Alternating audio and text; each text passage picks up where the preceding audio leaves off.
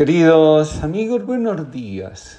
Comparto con ustedes la reflexión del día de hoy titulada La crisis en la familia. Escribe Inés Ordóñez, en los primeros años, nuestros padres eran como Dios para nosotros. El pensamiento mágico y animista propio del niño hizo que los viéramos como todos poderosos. A medida que fuimos creciendo, la misma vida nos hizo experimentar sucesivas frustraciones en las que constatamos, con dolor y desilusión, que no eran todo para nosotros. No pudieron darnos todo lo que esperábamos que nos dieran. No pudieron prever una situación que nos dolió. No pudieron estar todo el tiempo que hubiéramos querido. No satisfacieron todos nuestros gustos. Y hasta se equivocaron porque sencillamente eran humanos.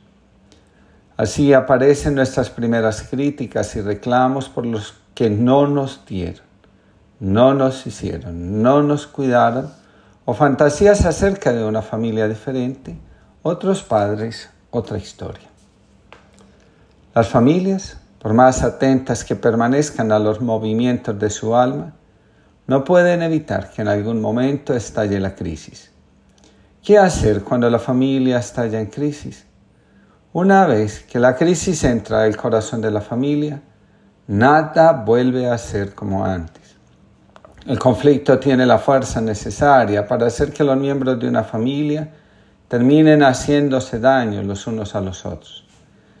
De vez en cuando aparecen en los periódicos noticias de hijos que asesinan a sus padres de padres que asesinan a sus hijos, de hermanos que atentan contra hermanos. Cuando estas cosas suceden, parece que llega el fin y que ser familia es algo que no merece la pena. Algunos llegan a sentir mucha vergüenza por la pertenencia a un grupo familiar que en lugar de amarse, eligen destruirse. Dos hermanos que vivían en fincas vecinas Separadas solamente por un pequeño arroyo, entraron en conflicto. Lo que había empezado con un pequeño malentendido explotó en un intercambio de palabras ásperas seguidas por semanas de total silencio. Una mañana, el hermano mayor oyó que golpeaban a su puerta. Al abrirse vio un hombre que llevaba una caja de herramientas de carpintero en la mano. Estoy buscando trabajo, le dijo. Quizá usted tenga algo para hacer. Sí, dijo el, el campesino, claro que tengo trabajo para ti. ¿Ves aquellos campos más allá del arroyo? Son de mi hermano menor. Nos peleamos y no puedo soportarlo más. Quiero que construyas una cerca bien alta para que no tenga que verlo. Con seguridad haré un trabajo que lo dejará satisfecho, dijo el carpintero. El hombre trabajó arduamente todo el día. Anochecía cuando terminó su obra. El campesino regresó y sus ojos no podían creer lo que estaba viendo. No había ninguna cerca. En vez de la cerca había un puente que unía las dos orillas del arroyo. Al mirar hacia el puente, vio al hermano aproximándose de la orilla, corriendo con los brazos abiertos. Por un instante permaneció inmóvil, pero de repente, en un único impulso, corrió hacia su hermano y se abrazaron llorando en el medio del puente. El carpintero estaba marchándose cuando le pidieron emocionados, espera, quédate con nosotros algunos días. Pero el carpintero le contestó, me gustaría mucho quedarme, pero lamentablemente tengo muchos otros puentes para construir. Las crisis forman parte de la existencia. A través de ellas podemos crecer, madurar o retroceder, estancarnos y en algunas ocasiones perder definitivamente el rumbo. Las crisis nos acompañan toda la vida. Nadie puede escaparse de ellas. Podemos ser indiferentes ante lo que sucede, no tomarnos en serio las crisis. Ellas sí nos toman en serio a nosotros porque aunque no parezca están a nuestro servicio. Cuando las aprovechamos adecuadamente, iluminan la vida y la despojan de falsas imágenes, tanto de quienes somos nosotros como de lo que considerábamos valioso o lo tomábamos como voz de Dios las crisis, entre otras cosas, revelan dónde tiene puesta su confianza el ser humano. Cuando hablamos de las crisis en el ámbito familiar, estamos haciendo referencia a ese algo que está cambiando radicalmente.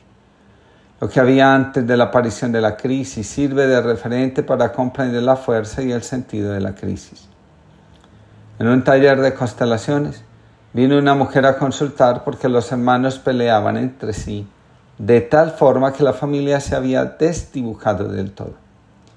Entre los hermanos apareció todo tipo de violencias, acusaciones, difamaciones, y en algunas ocasiones se habían presentado peleas tan fuertes que algunos miembros habían terminado en urgencias por las heridas que se habían ocasionado. Todo este movimiento se origina cuando sale a la luz que uno de los miembros de la familia había manipulado a los padres y los había convencido de poner a su nombre todos los bienes que los padres tenían, con la promesa de que a su muerte él haría una repartición justa, algo que no sucedió. El antes, la manipulación de los padres y el desheredamiento se convierte ahora en un conflicto que parece no tener fin. El orden de la pertenencia hace que los demás hermanos reclamen. El sistema no tolera la exclusión. La crisis viene a separar, a juzgar y a decidir. En esta situación tan complicada, la crisis se resuelve mirando al sistema familiar y reconociendo el derecho de todos, no de uno solo. Este tipo de actuaciones se dan cuando una persona se cree merecedora y no se da cuenta o trata de ignorar que los demás también merecen tanto como él. La conciencia de merecimiento en algunas ocasiones Sirve para explotar, manipular y tiranizar a los padres. El sistema recupera la paz, ahora de manera diferente, cuando todos se sienten parte, con derecho. Hay una serie de preguntas que vienen al corazón cuando las crisis y el conflicto han escalado en tono tanto en las palabras como en las acciones, que no solo es doloroso, sino profundamente desconsolador cómo atravesar las crisis siendo fieles a nuestra decisión de amar, cómo vivirlas cuando ponen en jaque nuestra manera de relacionarnos, qué hacemos cuando los sentimientos se confunden y dentro de nosotros se libra un combate, cómo continuar avanzando cuando entre los esposos solo hay reclamos, insatisfacción, desconfianza, falta de pasión e interés, cuando la comunicación no fluye porque hay desconfianza, porque hay enfermedad, o simplemente cansancio. ¿Qué hacer cuando los problemas económicos agobian? ¿Cómo seguir amándonos cuando las heridas son tan profundas, las traiciones y difamaciones tan dolorosas? El mayor desafío, el mayor desafío que tiene delante de sí una familia consiste en permanecer en el amor. Aunque las tormentas amenacen con destruir lo mucho o lo poco que existe, ¿Será posible volver a amarnos después de una crisis? La respuesta positiva dependerá de la capacidad que cada miembro de la familia tenga de permitir que sea Dios, antes que los propios intereses, los que de ahora en adelante guíen los pasos de cada miembro de la familia. Bien lo señala Jesús. Unidos a mí, ustedes pueden dar frutos, solo en la medida que el corazón se purifica y toma en serio la honestidad, es posible que la reconciliación conduzca a la familia, de nuevo, a la unidad en un amor transfigurado. No te rindas, aunque a veces duela la vida, aunque pesen los muros y el tiempo parezca tu enemigo. No te rindas, aunque las lágrimas surquen tu rostro y tu entraña demasiado a menudo, aunque la distancia con los tuyos parezca insalvable aunque el amor sea hoy un anhelo difícil, y a menudo te muerdan el miedo, el dolor, la soledad, la tristeza y la memoria.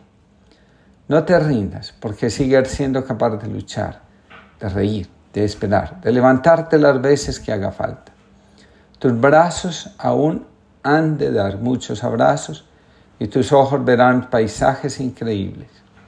¿Acaso, cuando te miras al espejo, no reconoces lo hermoso? Pero Dios sí, Dios te conoce. Y porque te conoce, sigue confiando en ti. Sigue creyendo en ti. Sabe que como el ave herida, sanarán tus alas y levantarás el vuelo, aunque ahora parezca imposible. No te rindas, que hay quien te ama sin condiciones y te llama a creerlo. José María Rodríguez Olaizola.